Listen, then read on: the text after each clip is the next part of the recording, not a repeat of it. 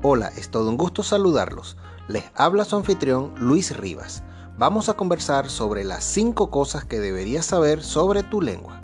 Hoy hablaremos sobre uno de los instrumentos imprescindibles para la existencia de todo el aparataje gastronómico, la lengua.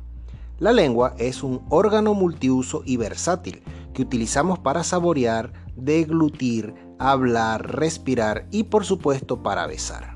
Estos son algunos de los datos curiosos que deberías conocer sobre ella. 17. Son los 17 músculos que conforman la lengua y coordinan sus movimientos con sorprendente agilidad cuando realizamos varios procesos simultáneos como respirar, tragar saliva y hablar. En movimiento.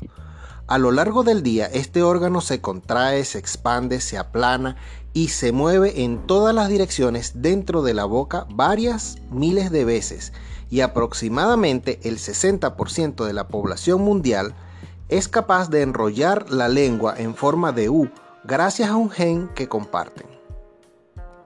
Con hueso.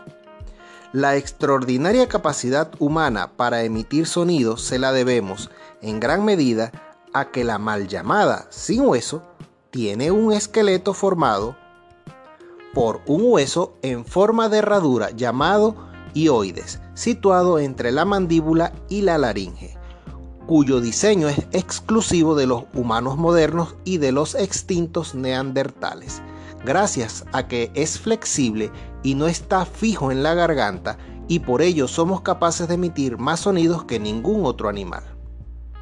Burla. El gesto de sacar la lengua era conocido por los griegos con el significado de estar sediento de sangre.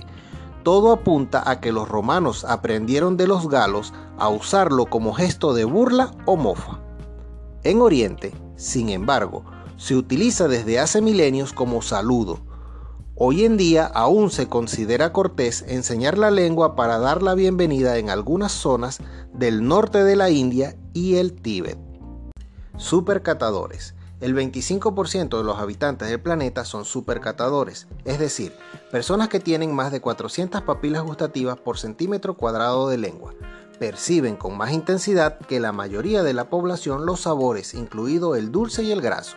Se ha comprobado que las mujeres supercatadoras tienden a ser más delgadas y a sufrir menos problemas de colesterol. En el polo opuesto están los no catadores, 25% de la población, que cuentan con solo 96 papilas por centímetro cuadrado. Soy su chef, Luis Rivas, y será hasta el próximo encuentro.